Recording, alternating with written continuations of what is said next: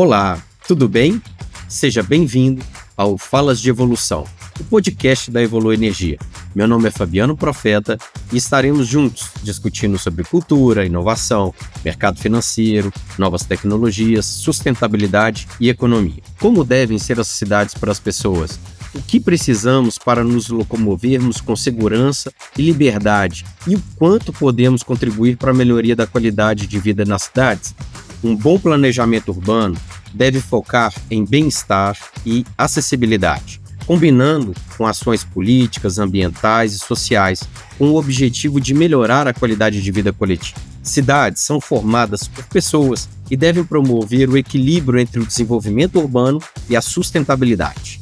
Como a transformação do comportamento da sociedade pode interferir no dia a dia das cidades? Para enriquecer esse diálogo, quero convidar José Luiz Esteves da Fonseca, gestor executivo de Relações Institucionais e Sustentabilidade na MRV, e Ana Ditt, mestra em Desenho Urbano pela Universidade de Harvard e sócia do Escritório de Arquitetura da Convivência. Olá, José Luiz. Olá, Ana Ditt. Sejam bem-vindos ao nosso episódio de Falas de Evolução. Oi, obrigada por, pelo convite, por estar aqui. Oi, Zé. Oi, Ana. Obrigado, gente, pelo convite. É uma honra estar aqui participando desse podcast. Nós aqui agradecemos. Iniciar o nosso bate-papo trazendo um aspecto sobre o planejamento urbano. O que é o planejamento urbano e qual o impacto para o convívio social nas cidades? Bom, essa é uma pergunta bem abrangente, né? Mas eu acho que a gente pode começar falando, eu começaria é, lembrando que a cidade, na verdade, é um grande pacto social político. É, é uma combinação de forças, desejos e vidas. Como várias outras coisas na nossa sociedade, é regrada por esse pacto que é, só se faz melhor se tiver algum tipo de planejamento que, no fundo, deveria ser um acordo entre as pessoas que estão envolvidas, né? E principalmente com o advento, é, enfim, de urbanização estendida, né, que vem acontecendo desde a década de 60, mais de 70% da nossa população já é urbana, né, no mundo. As cidades estão cada vez maiores, cada vez mais complexas, e o planejamento ele é talvez mais do que necessário. E cada vez mais desplanejadas, né? eu enxergo assim como se fosse uma, uma questão da gente ter um, um estudo, né, de planejar um, um, problema específico de cada cidade, porque a gente tem soluções coletivas que podem ser iguais em todas as cidades, mas também tem muitas situações locais. São situações em que a gente chega naquele território e às vezes é um problema apenas daquele local que resolveria grandes situações ali de convivência, de melhoria das condições de vida daquela população. Né? Então, quando se fala em saneamento, é, acessibilidade, uma série de coisas disso aí. Né? Que é que tipo de planejamento, né? esse planejamento de macroestruturas, né, que também é muito importante, mas que eu acho que a gente praticou durante muito tempo no Brasil, né, a, coisa muito centralizada, muito abrangente, muito de fora, muito de cima, ela funciona para certos aspectos, né? Mas o dia a dia, né, da, do bairro, da pessoa, é realmente uma questão mais do que o desenho, do planejamento, do desenho urbano, né? É, é a escala do desenho urbano. Legal. Ô, ô Ana, é, hoje, se a gente tiver que falar assim de uma cidade do mundo que se destacaria como uma referência em relação a esse conceito de planejamento urbano, qual seria essa cidade no mundo? Tem alguma dessa que se destaca que você possa citar? Olha, sim, Nova York, que eu acho que é um tipo de, de planejamento, né, um tipo de, de modelo urbano, que eu acho muito interessante, mas é um modelo extremamente capitalista liberal, digamos assim, né, que deu certo, mas que tem certas qualidades que eu acho que são muito interessantes e que a gente começou já em São Paulo com o plano diretor de 2014 a adotar, é, como, por exemplo, isso que o Zé mencionou, de ao invés de ter grandes setores, então, um zoneamento que fale, bom, aqui é tudo a zona 1, então a gente vai ter só casas e pessoas morando, começou a flexibilizar as regras no sentido de é, ter parâmetros que possam ser adaptados, né? Então, uma coisa interessante, por exemplo, que regra muito o adensamento de Nova York são regras de relação de escala, né? Então você não diz assim, olha, aqui, como na maioria das cidades brasileiras, você não fala aqui pode construir até 20 andares, ou aqui pode dois andares. Você faz a relação do plano solar, né, que é calculado pela quantidade de área que você tem, ou, ou a largura que você tem de uma certa via, e a altura de um certo edifício. Então, são coisas que eu acho que são muito interessantes no, em termos de instrumentos, né, de zoneamento e de regramento que são interessantes em Nova York. Mas eu acho que, de novo, assim, voltando à questão do pacto político, é, a cidade ela é motor e é reflexo de uma situação socioeconômica política, né? Então, não sei, eu acho que lugares que eu visitei que foram mais impressionantes na questão da participação urbana mesmo, são as democracias sociais, né? Que são cidades muito é, participativas, né? São cidades que, como o Zé falou, são muito voltadas para o bairro. São cidades onde os equipamentos públicos, assim, até o detalhe de quiosques para aluguel de ou empréstimo de equipamentos esportivos para as crianças de graça, quer dizer, tudo disponibilizado é, para as pessoas é, usufruírem, né, o, o, tempo livre, a vida, e não só focada no trabalho. Então, eu acho que eu ficaria com esses dois exemplos. A MRV atua aqui 163 cidades, mais ou menos, no Brasil, então a gente tem alguns exemplos aí que a gente está presente, que é Curitiba, que é a mais famosa dela, que a gente, desde lá do James Lerner, que veio trazendo Curitiba como modelo de integração de mobilidade. Tem, tem o caso de Londrina também, que tem algumas soluções interessantes. Aí, se você for para o Nordeste ali, João Pessoa, realmente tem ali um planejamento nesse sentido. E às vezes você pega cidades pequenas, por exemplo, como Extrema, aqui em Minas Gerais, que é na divisa ali de São Paulo, que também está pensando em algumas soluções aí de planejamento. Né?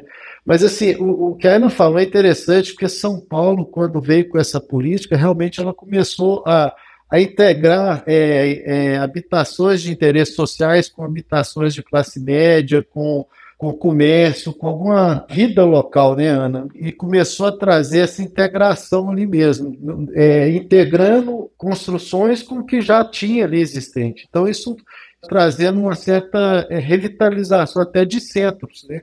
Alguns centros urbanos aí que o pessoal está chamando de retrofit, isso tem, tem trazido algumas soluções interessantes para isso aí. E aí eu vou aproveitar e puxar um gancho, o, Zé Luiz, de algumas vantagens. Você consegue citar, por exemplo, algumas vantagens desse projeto de planejamento urbano a, a ser ofer oferecido é, para a população? A primeira é a melhoria da qualidade de vida das pessoas que habitam ali, né? Essa aí é indiscutível. Você começa a ter a qualidade de vida acima de um, de um, padrão normal, é, a questão de saúde da população, a questão do transporte também, você passa a ter uma certa eficiência e otimização de hubs integrados, metrô, com ônibus, com áreas de estacionamentos. É, é, muito em cima disso. É, é aquilo que eu te falei, vai muito de situações locais. Cada cidade tem ali um, uma dor a ser resolvida. E aquilo ali, a tendência é buscar essa solução mais próxima para atender a, aquela população local. Talvez uma palavra-chave que o Zé tenha falado é essa da integração, né?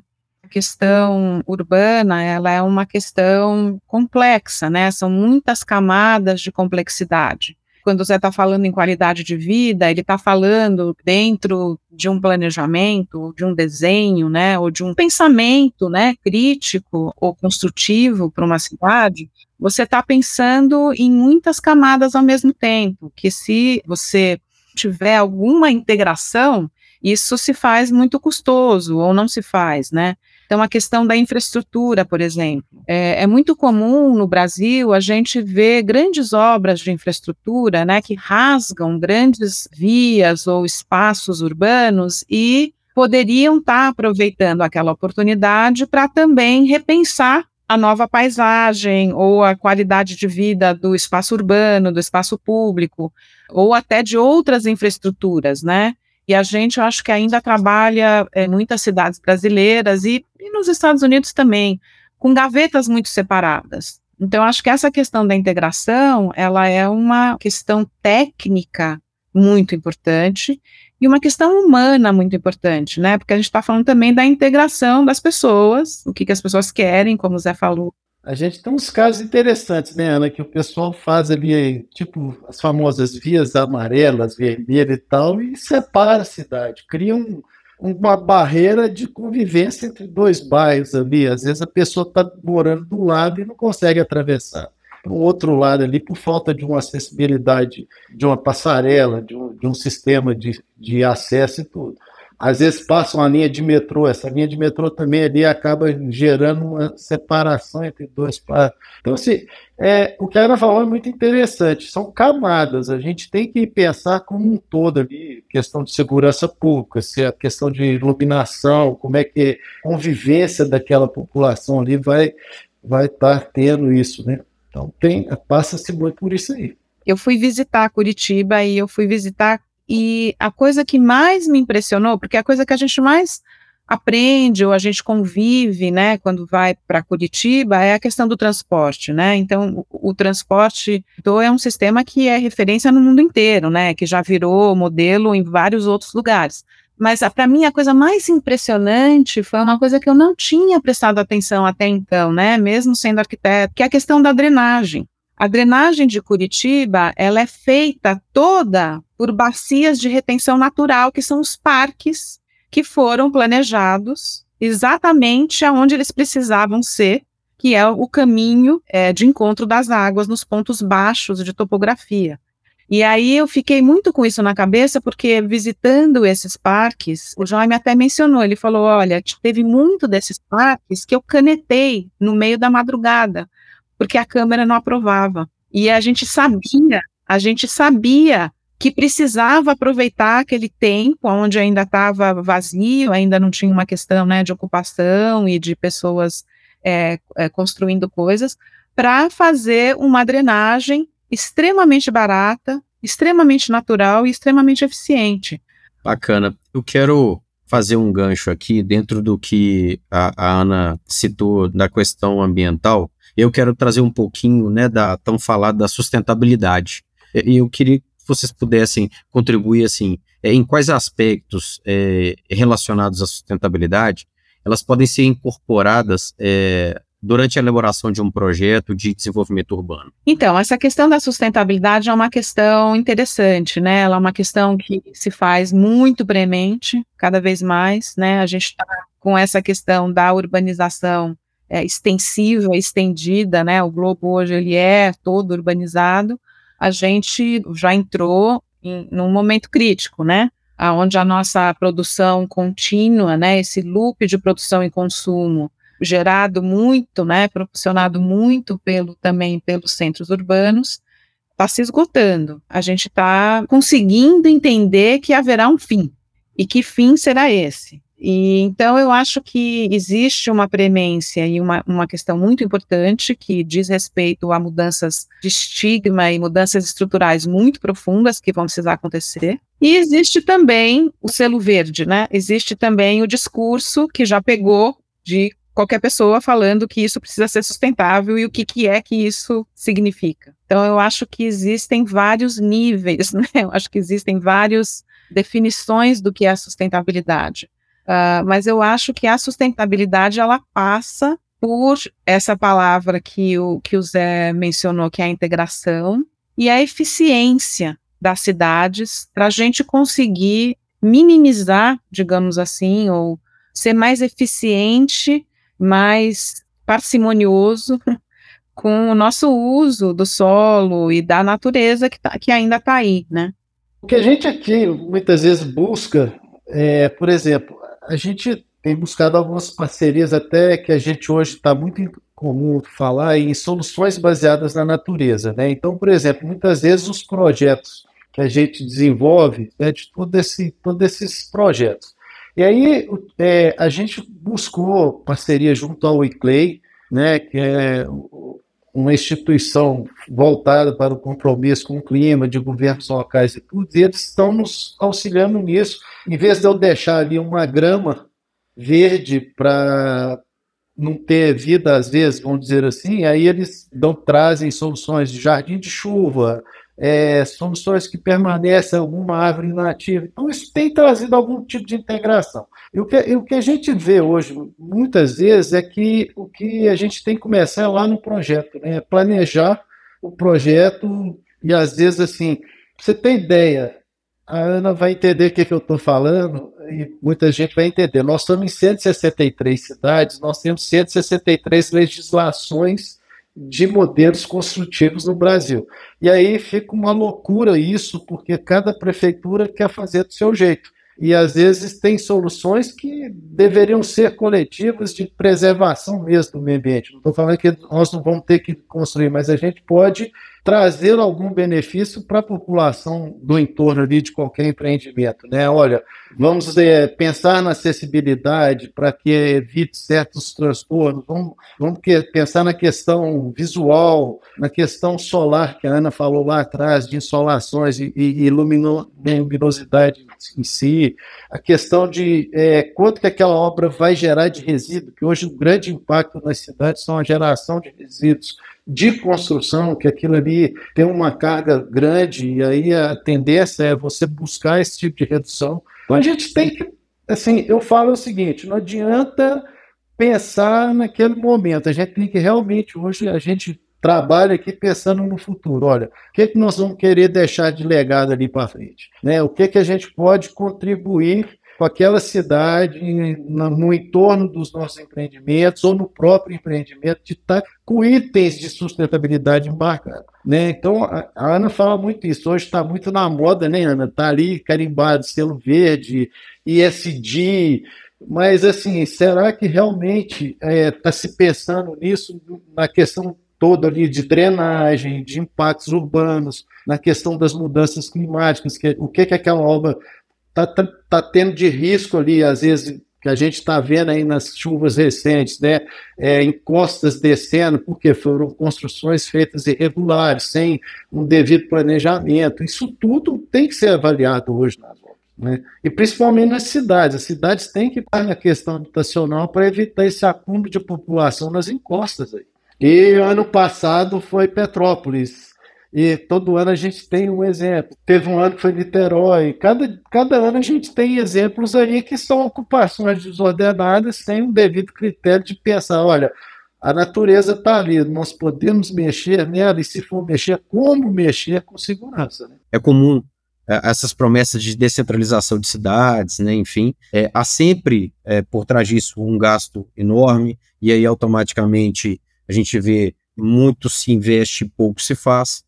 Mas assim, por que, que as nossas cidades continuam tão precárias? E, e por que, que a mobilidade urbana ainda é um desafio nas grandes cidades? Quem usa ônibus, quem usa transporte coletivo, é, transporte urbano, sabe, gente. Aqui o metrô está em greve, é um colapso, né? E, e o que, que falta para essas propostas realmente que saiam do papel? É, por que, que as nossas cidades são tão precárias? Eu acho que volta para uma questão social, principalmente no num sistema urbanizado como que a gente vive, que se um afunda, todos afundam, né? A gente não consegue ter uma boa cidade sem pensar no coletivo. Eu trabalho muito com desenho urbano nos Estados Unidos e já fiz alguns projetos aqui também.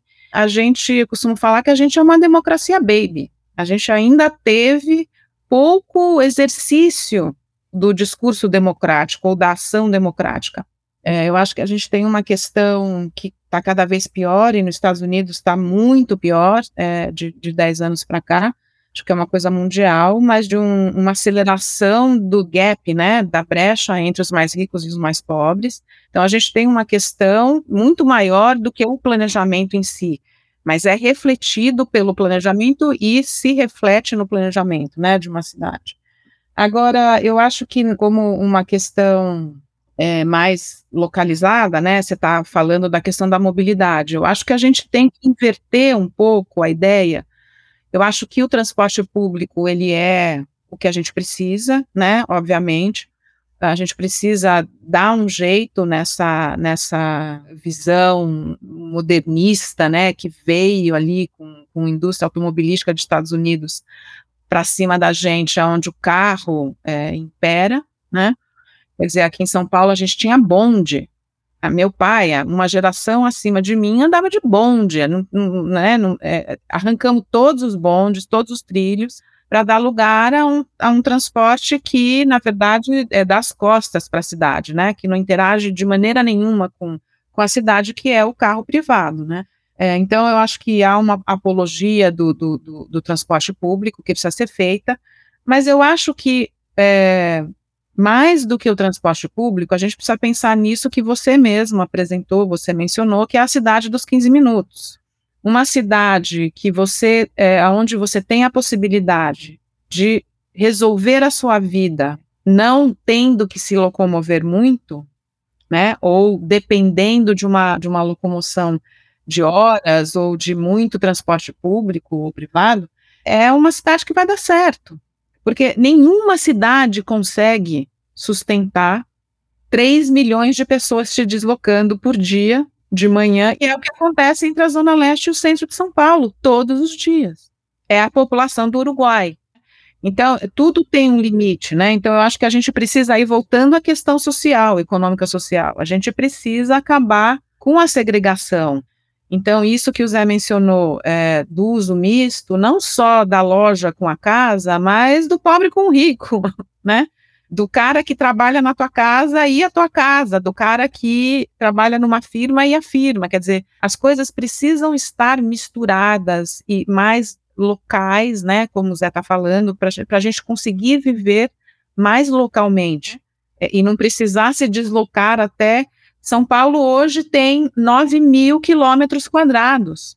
Eu acho que, inclusive, assim, eu, tenho, eu penso muito na questão que isso deveria ser uma política de Estado, sabe? Não do político do momento. E a gente tem muitas soluções nas cidades brasileiras que é do político do momento que ele está querendo ali um projeto de deixar um legado dele, aí faz as obras aí que a Ana comentou, de vias cortando as cidades, não escuta a população, não vê a, a questão. Será que aquilo ali que a população precisa dessa mobilidade? Ou então vamos trazer essa população para mais próximo do centro? Né, que a gente tem visto hoje é, são centros desabitados. Chega a determinado horário, você não vê as pessoas habitando aquele centro, que está ali com um monte de obras que poderiam estar sendo ocupadas e está só cada vez mais é, fazendo o que a Ana está falando aí. São 3 milhões deslocando de manhã, 3 milhões no final do dia e durante o dia mais uns 2 milhões, né, Ana? Que fica para lá e para cá, zanzando ali. E assim, é uma loucura isso. É, a gente, eu moro aqui em Belo Horizonte, a gente sabe que dependendo de um problema que dá no trânsito aqui, você para a cidade quase inteira por conta que trava a cidade, né? A gente tem, um, tem uma situação aqui do anel rodoviário que quando ocorre um acidente ali, você para toda, toda a estrutura de escoamento da cidade. Então, assim, isso é, é, é chegar naquele limite do limite. Eu acho que a gente realmente tem que fazer esse pacto que a Ana falou, é aquele pacto ali de urbanidade, talvez, né? Eu não sei nem se o nome está correto, mas é trazer isso para uma conversa com todo mundo, integrar todo mundo. Entendeu? Porque a pessoa também não quer morar longe porque ela quer, ela mora porque não tem outra solução. E eu acho que uma questão muito liberadora é essa questão do, do, do longo prazo, né, que o Zé mencionou. Difícil, muito difícil, mas muito liberadora. Se você se dá e isso tudo, né, voltando à questão da pergunta sobre a sustentabilidade, sobre as questões né, da natureza, é, se a gente se aproximasse mais da lógica natural, que é onde a gente vive, apesar de vivermos so, sobre o asfalto, sobre o concreto, é, sob a fumaça, nós ainda somos animais pertencentes a um reino natural, né? O substrato, o terreno da cidade está sobre um terreno natural. Né? Então, se a gente se aproximasse mais geograficamente, por exemplo, da lógica das bacias de água, né? e a gente pensasse, como o Jaime pensou lá em Curitiba, no, no, na infraestrutura alinhada à lógica do que já existe né, no terreno natural, é, como a gente poderia também se aproximar da lógica de tempo da natureza. A lógica de tempo da natureza não é de quatro anos. ela não é de 5, ela não é de 10, ela é de 50, ela é de 100. Então a gente precisa, hoje eu estava ouvindo a, a C, CBN é, no rádio e, e o, achei super legal, nem sei o nome dele, mas o secretário é, de Desenvolvimento Urbano do Estado falando justamente sobre isso, sobre a questão de planejamentos de 20 anos, né? Que já é uma, uma, uma coisa louca é, para alguns lugares em, é, no Brasil que a gente realmente depende dos políticos que rotacionam a cada quatro anos, né? Mas eu acho que a gente precisa começar a pensar, né? E é como, é como o Zé falou, é fácil a gente pensar nisso quando você pensa que o filho dos filhos dos seus filhos, né, os seus bisnetos e tataranetos, eles já vão encontrar ou um mundo de abundância, porque a gente está vivendo um momento de transição onde os paradigmas têm que mudar, ou um mundo de desertos, né? Ouvindo aqui todo esse conhecimento, eu posso dizer que é possível, então, incorporar aí outros temas, né, dentro da política, num projeto aí de uma grande cidade, por exemplo, algumas políticas de saúde, educação, assistência é, social, sustentabilidade, é, é, dá para encaixar, né? E é o que o Zé está falando, né? Acho que não é que dá, acho que precisa, né? Isso que ele falou do pacto da urbanidade, né? Eu acho que esse pacto social, espacial, ele é o pacto da cidade, ele é o pacto urbano, né? E ele engloba todas essas facetas, que são as facetas das nossas, das nossas vidas, né? E o Zé citou aí agora há pouco, né? É Belo Horizonte. Vou citar outras cidades aqui também planejadas, né? Salvador, Brasília, é, Palmas, enfim, alguma delas. E Curitiba, né? A cidade ela sofreu uma transformação é, a partir de um plano de reestruturação e acabou se tornando uma referência no país e até para o próprio mundo, como vocês citaram lá atrás. Por que, que é tão difícil seguir o exemplo de Curitiba? o exemplo de Curitiba não ficou só no governo do Jaime Lerner, ele ficou perene para a cidade depois que ele saiu. Talvez na época ele poderia ter sido muito criticado por estar querendo fazer aquilo ali, né? Porque às vezes essas drenagens não estariam aparecendo ali, é, coisas que foram pensadas no projeto e que não só veio aparecer hoje, quando você pega chuvas intensas em Curitiba e a cidade não alaga em determinadas regiões. Então, assim, o que eu penso muito que o Gênio lá atrás pensou foi, em vez de eu botar uma plaquinha, olha, em caso de chuva, vai para um lugar alto, e você sabe o que, é que eu estou falando, que aqui em Belo Horizonte tem muito disso, né? E assim, ele preocupou e falou: não, vamos resolver o problema do alagamento se eu vou ter gente morando ali, ele tem que ter essa sensibilidade e não ficar ali ilhado num momento de intensa chuva. Porque, querendo ou não, é isso que acontece. A pessoa pensa muito imediatista ali. Né? Esse imediatismo traz esse tipo de problema às vezes. Então, assim, a gente tem que fazer um esforço futurista, né, Ana? De pensar 50 anos para frente, 20 anos para frente. O que, que a gente quer ter isso aí daqui a 20 anos? E eu acho que também isso passa por um entendimento daquilo que é o que significa desenvolvimento, que eu acho que, que isso também está mudando na cabeça das pessoas, né? Então, o desenvolvimento, essa questão toda, né, com o nosso último governo federal e a questão da Amazônia, por exemplo, que foi uma questão muito intensa. O desenvolvimento, ele passa pela procura de riquezas, que no fundo são muito concentradas, né? Nem são distribuídas, é, mas de riquezas materiais para, enfim, se conseguir fazer outras coisas materiais, é, ou ele passa pelo bem-estar. São duas coisas diferentes, né? No sentido de futuro, o que, que a gente quer para os nossos bisnetos? A gente quer um mundo de opulência, de bem-estar, ou a gente quer um mundo de opulência de capital, ou de acesso a coisas? Então, isso também passa pelo entendimento do urbano. E a gente vai que aos poucos mudar isso. E, e as únicas é, forças que podem mudar isso são as pessoas, né? Não, não é a estrutura política, somos nós. Então, como vamos resolver o problema dos pobres coitados que estão lá também minerando, né? Será que é tão fácil como falar, vamos lá, gente do Nordeste que está sem emprego, vamos lá, vamos todo mundo para a floresta destruir, essa é a solução? A cidade eu acho que é igual, né? É, de novo, essa questão da integração que o Zé está falando, né?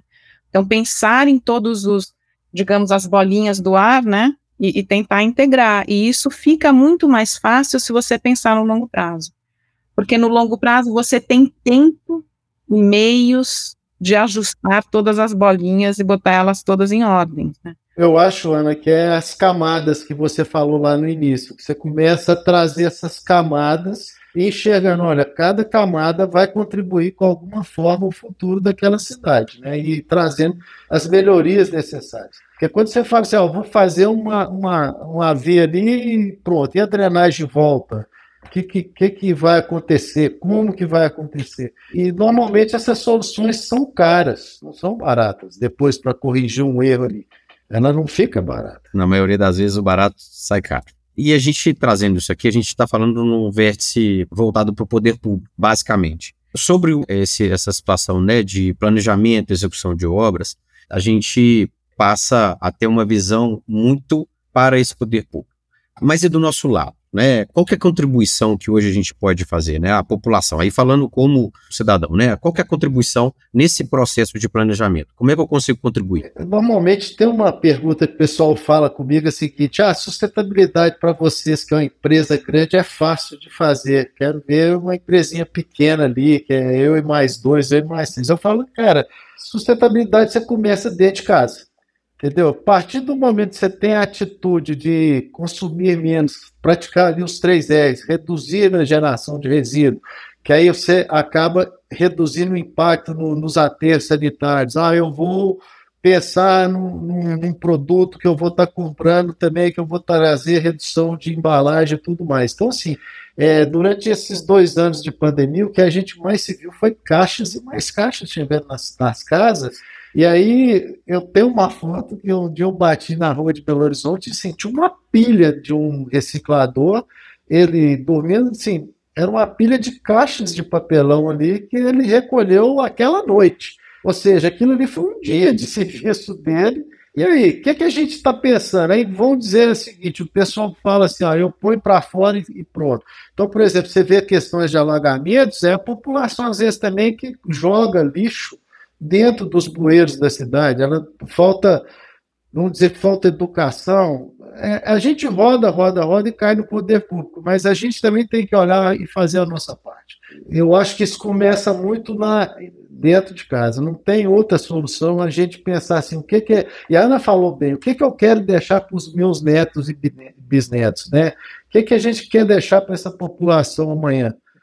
É, vai ser um mundo melhor ou nós vamos deixar um mundo no caos que seja salve quem puder? É, a, gente não, a gente tem que pensar nisso hoje. Não adianta falar que não, não vou pensar, mas se não pensar nisso hoje, nós vamos realmente deixar um caos para o futuro. Eu acho que a gente tem ainda que aprender a ter essa responsabilidade, né? E, e, e essa separação entre o privado, o público, o comunitário, quer dizer, isso é uma coisa que a gente vai precisar aproximar, né? Não na questão, né, essa questão controversa de neoliberalismo, de privatiza isso, privatiza aquilo, enfim. Eu acho que num sentido mais profundo mesmo, de como o Zé está mencionando, de, de você se sentir parte é, e responsável por um coletivo, né? Agora eu, eu, eu vim para o Brasil e fui num bloco de carnaval, porque vocês sabem que São Paulo hoje é a capital do carnaval, certo? E, e, que é uma festa pública maravilhosa, certo? Que não existe em outros lugares do mundo. É uma, é uma manifestação de coletividade e é uma delícia, né? Agora, olha que interessante, eu fui num bloco que chama Água Preta, que é um grupo com o qual eu já trabalhei, inclusive. Isso vai se ligar a uma, a uma das outras partes da tua pergunta, que é um grupo comunitário de moradores e ativistas que se mobilizaram há alguns anos atrás para proteger a, a fonte, a nascente desse córrego que se chama Água Preta em São Paulo e, e eventualmente renaturalizar parte do, do, desse córrego. Esse grupo formou há um tempo atrás lá esse bloco e tem o bloco de carnaval. Então fomos no bloco do Água Preta. Não existia um saco de lixo e ali é, quer dizer, ba baixada, né? É o lugar mais baixo onde está o córrego, é a bacia de drenagem onde deveria estar o, o, o Parque do Jaime, justamente ali, né? Onde ocorrem as maiores enchentes. Estava começando a chover. Eu pensei, bom, todo mundo que está aqui ligado a essa questão do córrego, da renaturalização, que é super consciente e tal, também está aqui jogando lata de lixo que vai acabar no córrego da Água Preta. Então a gente precisa ser um pouco mais, talvez, sisudo, né? Porque a gente fala, ah, americano é muito né, europeu, muito, ah, não pode. Mas eu acho que é isso, a gente vai ter que segurar as latinhas de cerveja na mão, entendeu? É a responsabilidade, é a cultura que aí o Luiz bem disse que vem dentro de casa, né? E aí o que, por que que eu tenho que praticar só em casa, né? Eu, eu tenho que esperar isso vir de ONGs e aí já fazendo é, um adendo aqui, né? Quando você tem aí, você bem disse, essas é, manifestações artísticas, né? Que a gente cada vez mais é, vê isso presente, é, mas assim, é, isso faz diferença é, bem colocado, você que ficou segurando a latinha ali. E aí isso acaba trazendo essa responsabilidade. Vocês enxergam assim que um incentivo dessas ações vai trazer algum benefício, até o sentimento de pertencimento das pessoas é, é, nas cidades ali que elas estão? Eu acho que muitas vezes a questão de pertencimento das pessoas vai muito pelas questões até de condições de moradia, sabe? Porque quando você começa a ter um endereço, um CEP, ela passa a ter é, cidadania, ela passa a ter um pertencimento de dono ali. Sim, muitas vezes a pessoa tá, eu não tenho nem condições de morar direito, eu vou estar tá preocupando se eu estou jogando isso na rua ou não. Então, passa muito disso também, da questão social que a pessoa vive ali, eu enxergo muito isso. E assim, é uma questão que a gente vai ter que tratar isso, não adianta, a gente busca trazer os planejamentos, assim, é fácil para a gente estar tá aqui, vamos dizer, né, numa situação confortável de escala social, mas a gente tem que ir resolvendo isso, e aí é muito pelo exemplo. Eu acho interessante isso que a Ana falou, que é um exemplo. Se a Ana não joga, outra pessoa vai ficar incomodada de jogar. Eu, eu morei no Rio de Janeiro, então eu lembro que na época o Brizola e, e, e, o, e o, e o secretário de transporte dele falava assim: não, o metrô, o pobre gosta de luxo, então vamos fazer um metrô super luxuoso.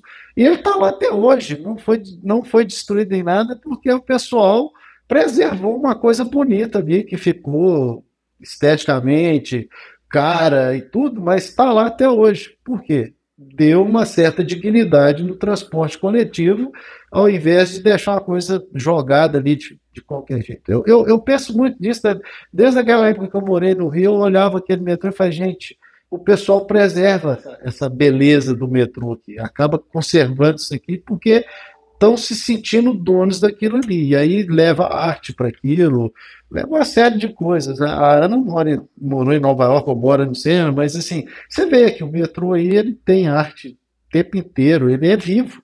Né? Tem áreas ruins, tem áreas ruins, mas eles têm estações maravilhosas também. Agora, eu acho que tem no Brasil, cada vez mais, um ativismo muito grande, né? Eu acho que há 15 anos atrás a gente não tinha grupos de bairro, é, associações de bairro, grupos é, de jovens ou ativistas mesmo, né, fazendo coisas é, desde, eu lembro, há alguns anos atrás, uns 10 anos atrás, tinha um grupo que colava bilhetinhos de amor por São Paulo, sabe? Então, assim, eu acho que desde, desde isso até um exemplo maravilhoso que é o Rios e Ruas, né, que são dois, um arquiteto e um agrônomo, engenheiro, enfim, que se uniram para falar sobre os rios de São Paulo. A gente está em cima de um dos maiores aquíferos do mundo, que é o aquífero Guarani. É, a gente tem 4 mil quilômetros de água, de corpos né, é, de água sobre, sob São Paulo, e a gente não vê. Então, eles começaram muito assim, é, fazendo passeios pelos rios invisíveis. E hoje eles já têm, né, programa, eles já, quer dizer, muitas pessoas, já mobilizou políticos, muitas pessoas, exposições. Então eu acho que a gente é, caminha nessa direção, né? Só para a gente fechar aqui a questão da, dessa sustentabilidade, né? O, o mundo ele, ele vem discutindo a necessidade de ser cada vez mais sustentável. É como que as cidades, é, no entendimento de vocês, podem promover essa mudança? A gente precisa se dar conta, de, de, novo, dessa palavra que o Zé falou, da integração. Não só a integração da cidade na cidade, mas da integração da cidade, do nosso papel dentro de um mundo global e de uma economia globalizada. E quais são as, as nossas posições como cidadão e como consumidor. E e quais são os nossos valores e as nossas decisões sobre esses territórios, tanto urbano quanto de floresta. A gente quer construções que sejam baseadas, como o Zé falou, na natureza e que tenham uma longevidade de preservação humana e de boa vida por muito tempo, mas que provavelmente custarão mais caro, principalmente para aqueles que têm mais, ou a gente quer continuar com essa visão de que cada um é por si. É, para mim, acho que fundamentalmente é isso. Bom, como, como sobrou a cidade para mim, eu vou voltar lá, lá desde o início, que assim, é o que eu tinha falado, muitas cidades estão buscando soluções locais, que é tentar resolver ali uma dor dela ou outra. Assim. Então, ah, eu vou falar, ah, é, Zurique. Zurique é exemplo ali de cidade sustentável de reciclagem, como referência, reaproveitamento de lixo e tudo. Você tem Valência na Espanha que integrou o sistema de transporte com a, com a questão de internet conexões, entendeu? Singapura preocupou com a questão de água, porque eles têm um problema de poluição de água ali muito grande. Então, assim, cada uma foi tentando resolver a maior dor que eles tinham. E o que eu vejo muitas vezes nessas cidades, e aí o caso de Curitiba também, o que me, que me chama atenção é elas tiveram um planejamento, tiveram um estudo de longo prazo e, ao mesmo tempo, tiveram uma coisa importante: escutar a população. Eu acho que é esse que é o grande lance ali, de escutar realmente qual que é a maior dor daquela população. E aí tentar solucionar realmente com soluções técnicas, né? Planejadas de longo prazo, não é simplesmente resolver um outro lado. Então, assim, a gente vê que muitas vezes a solução está ali muito próxima, né? É, de, às vezes é a questão de energia que está ali precisando ser, ser trabalhada a falta de energia, ou, ou, a questão de, de uma água ser tratada ou não, né? De esgoto, igual a Ana falou, rios e mais rios debaixo das ruas ali e que e todos que viraram esgotos. Se a gente parar para pensar, virou esgoto urbano ali. Né? Estão ali debaixo de ruas sem, sem pensar. É, Belo Horizonte é um caso desse. Foi planejado ali para dentro da contorno. Hoje, onde que nós estamos? Nós estamos extrapolando a contorno e muito para fora da contorno. Né?